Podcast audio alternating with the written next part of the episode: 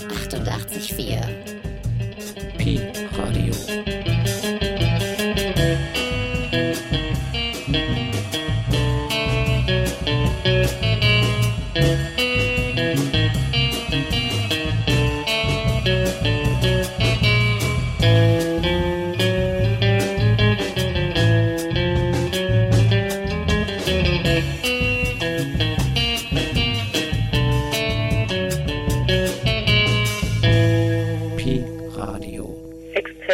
Klangqualität.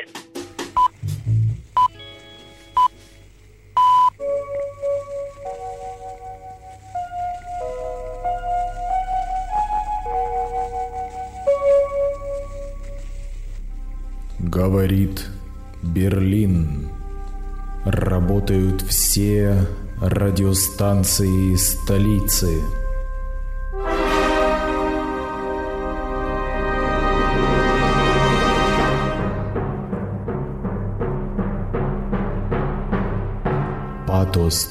der Wegbereiter. О, спасибо, Данкишен.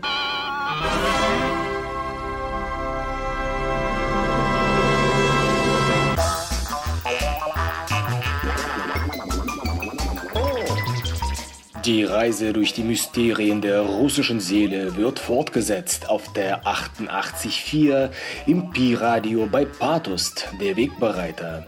Mein Name ist Kirill Kolomietz und zu Beginn wird es wie gewohnt musikalisch.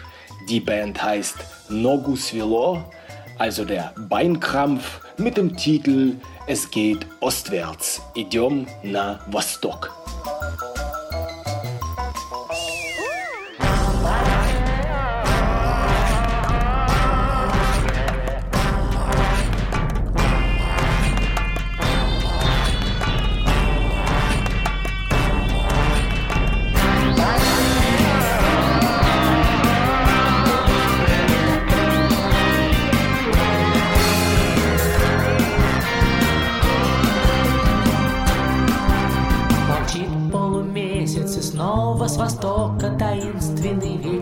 Подул. Молчит полумесяц, и снова идут на войну Петербург и Стамбул. Висит старый месяц, не хочет проклятый никак превращаться в луну. Он слушает песни, печальные песни о тех, кто томится в плену. cielo.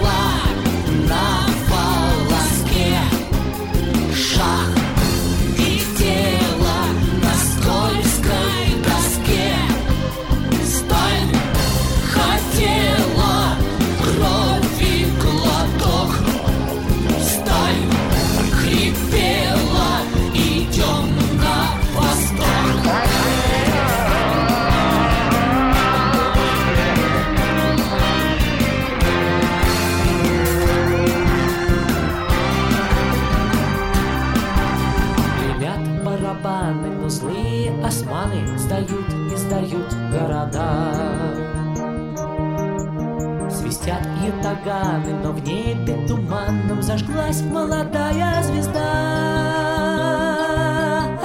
Разбит неприятель, а подлый предатель Сыграл свой последний гамбит. Молчит полумесяц и вслед уходящему поезду грустно глядит. Жизнь висела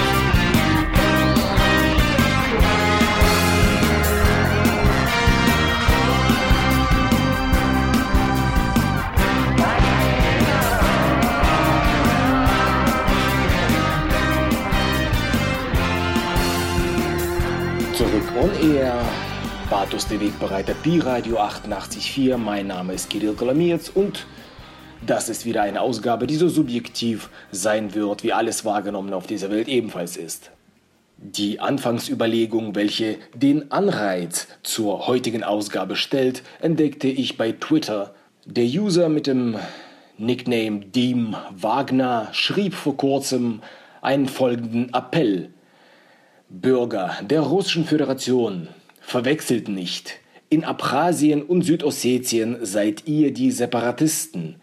In Tschetschenien und Syrien seid ihr gegen die Separatisten und im Donbass seid ihr anstelle der Separatisten. Diese Kombination aus ideologisch motivierten Einstellungsvorgaben haben die Russen täglich im Kopf zu behalten.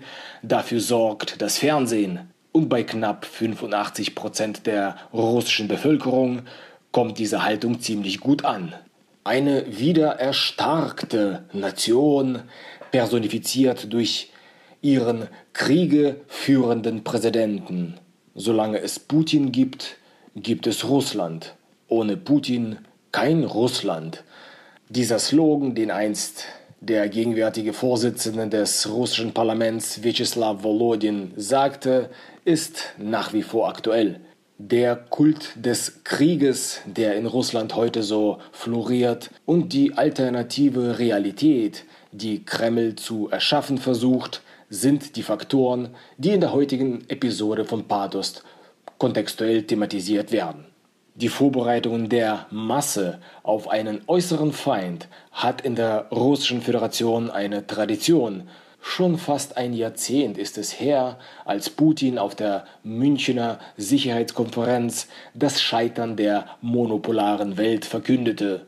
In diesem Jahrzehnt wurden die demokratischen Institute dieser Welt zunehmend in Frage gestellt. Die Antiglobalisierungsbewegung verwandelte sich in einen Prozess der zunehmenden nationalen Abschottung. Vor allem das Jahr 2016 war in dieser Hinsicht bezeichnend mit den Erfolgen der rechten Populisten in Europa. Die populistisch bis radikalen Rechten in Europa werden von Putins Russland unterstützt.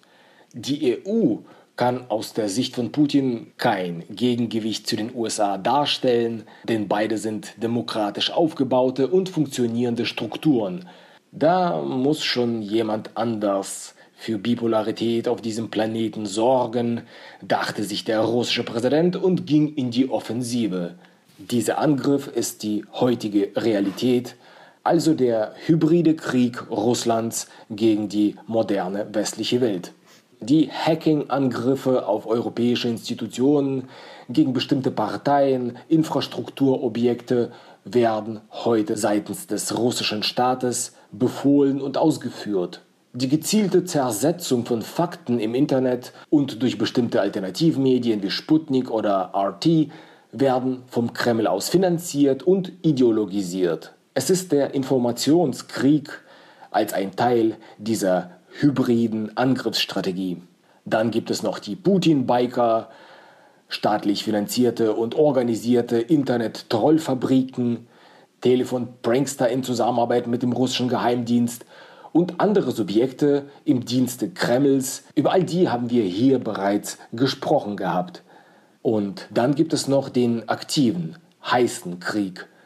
Völlig desaströsen wie in Syrien, oder einen schleppenden, wie in der Ukraine. Beide Kriege gäbe es nicht ohne die Einmischung Russlands, ohne die Einmischung Putins, um exakt zu sein.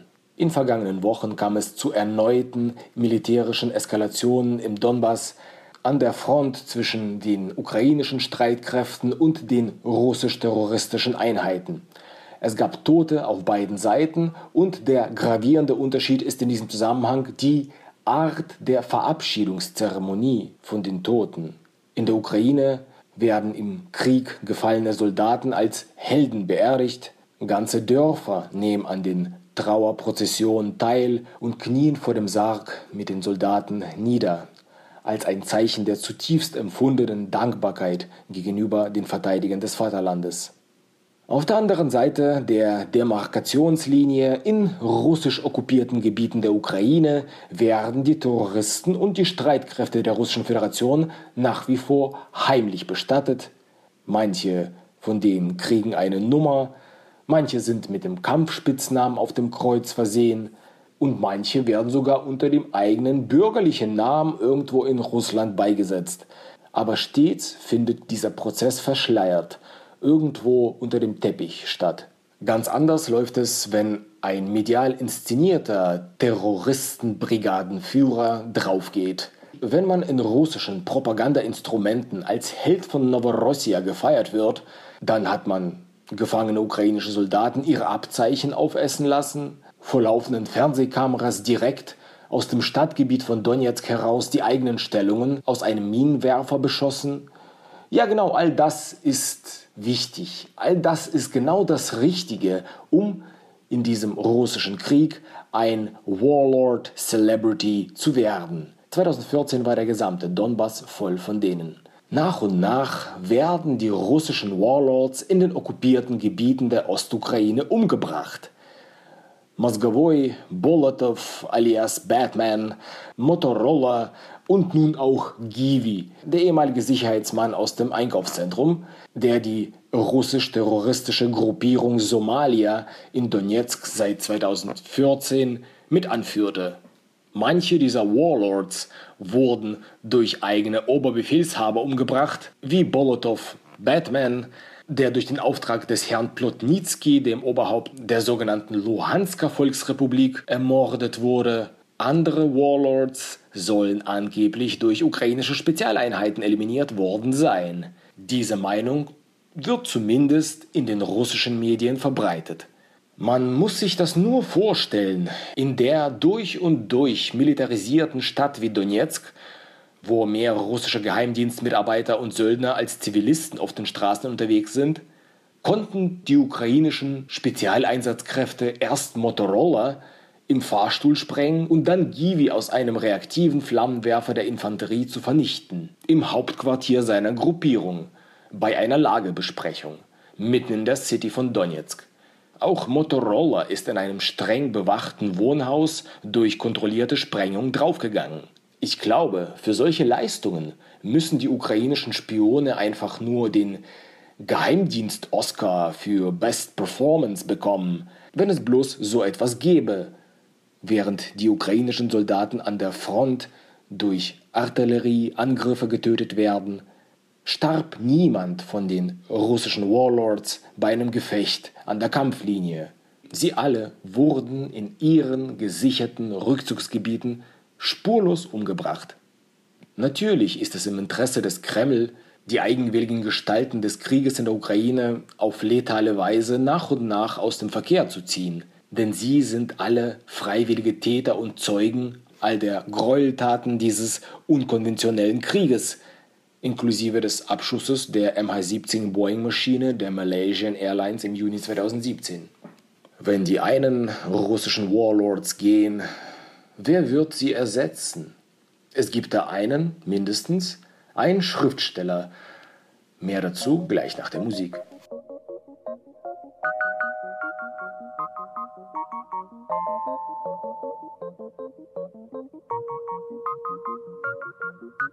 Жил-был художник один, Домик имел и холсты, Он актрису любил, Ту, что любила цветы. Он тогда продал свой дом. Продал картины и кровь. И на все деньги купил Целое море цветов. Миллиона, миллиона, миллион алых роз. Из окна, из окна, из окна видишь ты. Влюблен, кто влюблен, кто влюблен и всерьез. Свою жизнь для тебя превратит в цветы. Миллиона,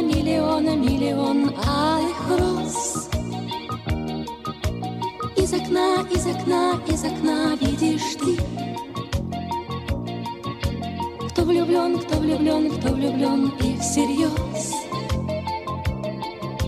Свою жизнь для тебя превратит в цветы. Утром ты встанешь у окна. Может, сошла ты с ума? Как продолжение сна цветами полна. Холодеет душа. Что за богач здесь чудит? А под окном чуть дыша. Бедный художник стоит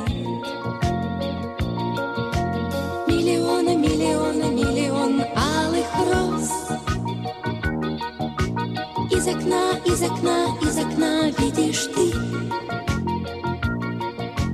Кто влюблен, кто влюблен, кто влюблен и всерьез Свою жизнь для тебя превратит в цветы. Миллионы, миллионы, миллион алых роз.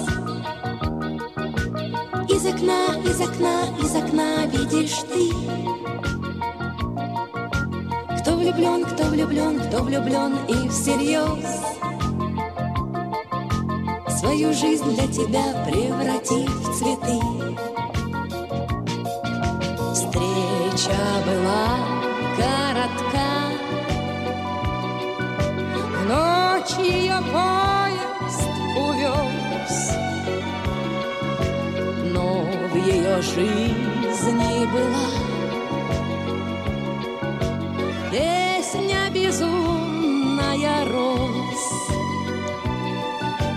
Прожил художник один.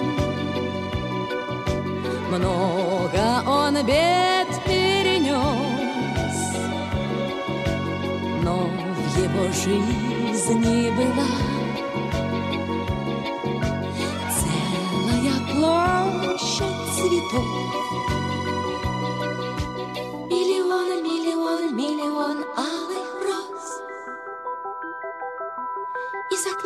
из окна, из окна видишь ты. Кто влюблен, кто влюблен, кто влюблен и всерьез. Свою жизнь для тебя преврати в цветы. Миллионы,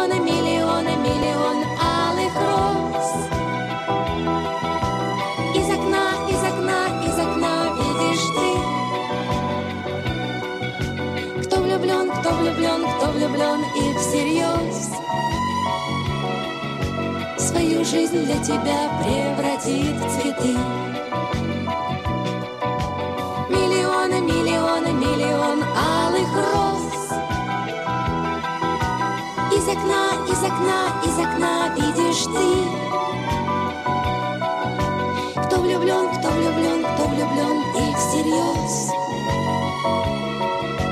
Свою жизнь для тебя превратит в цветы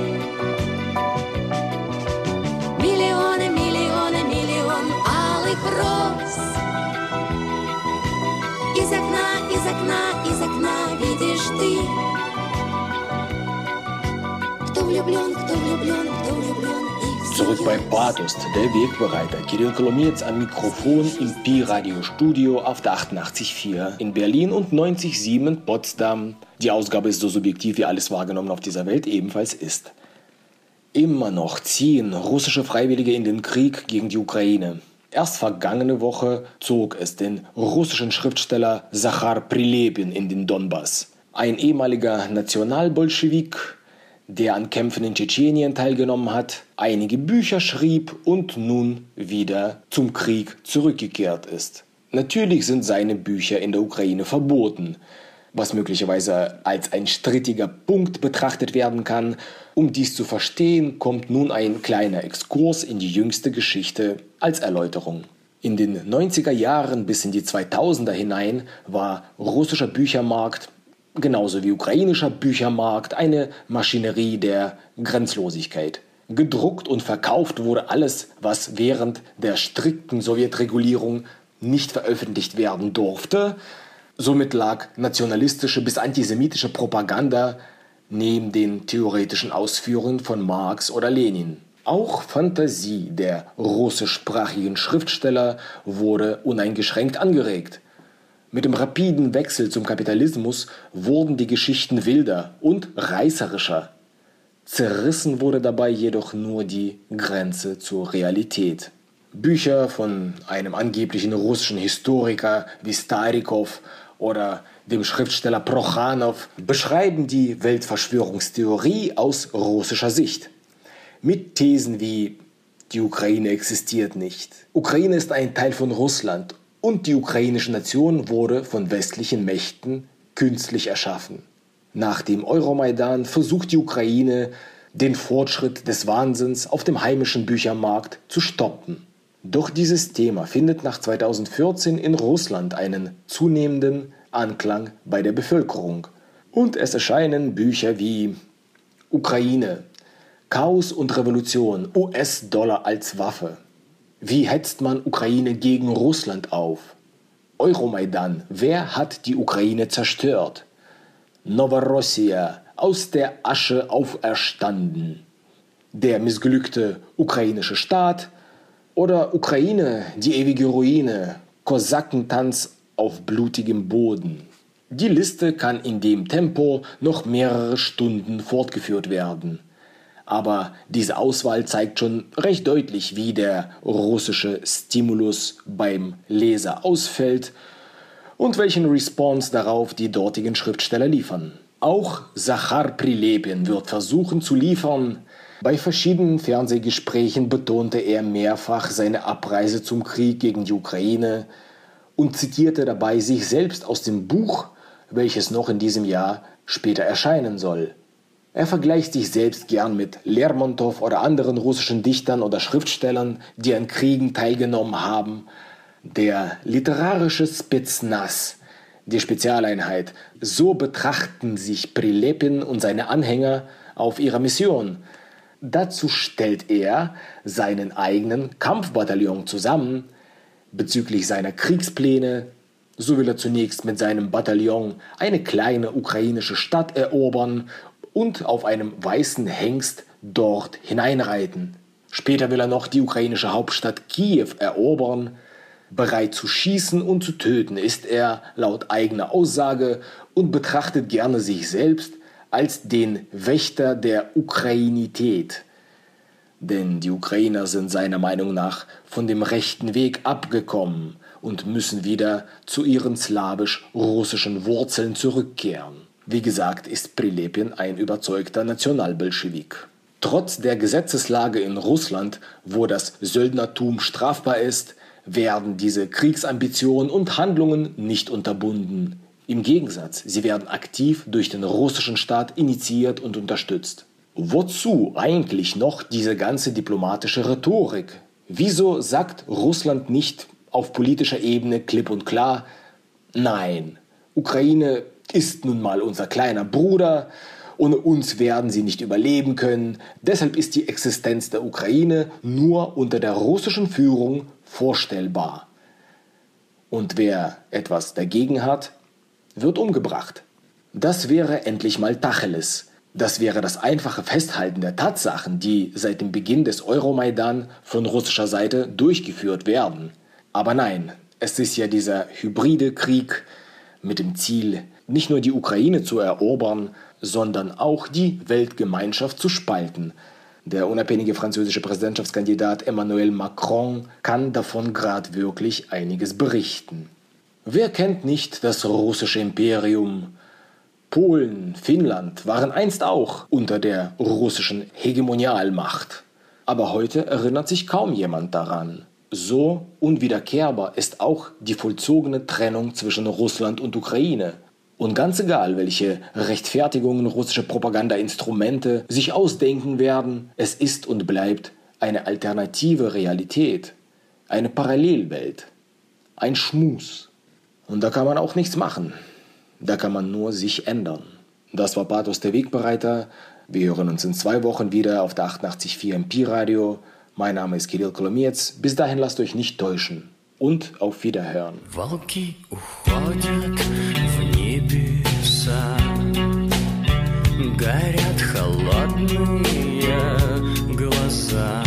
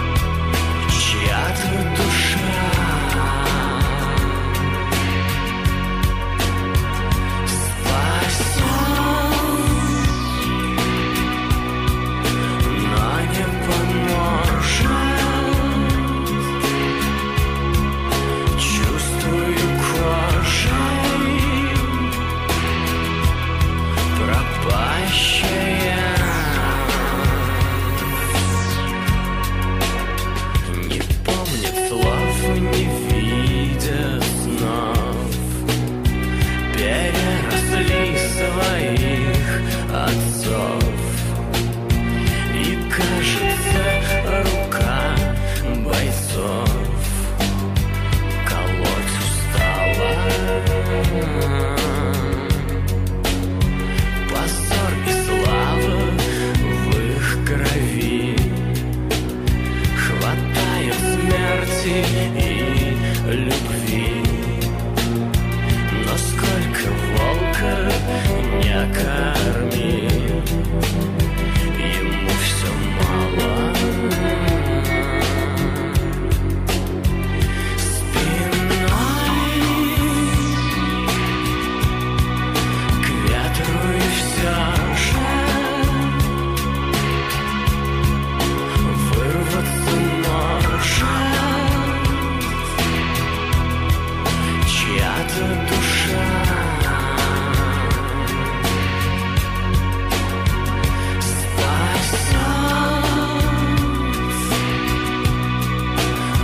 не поможет.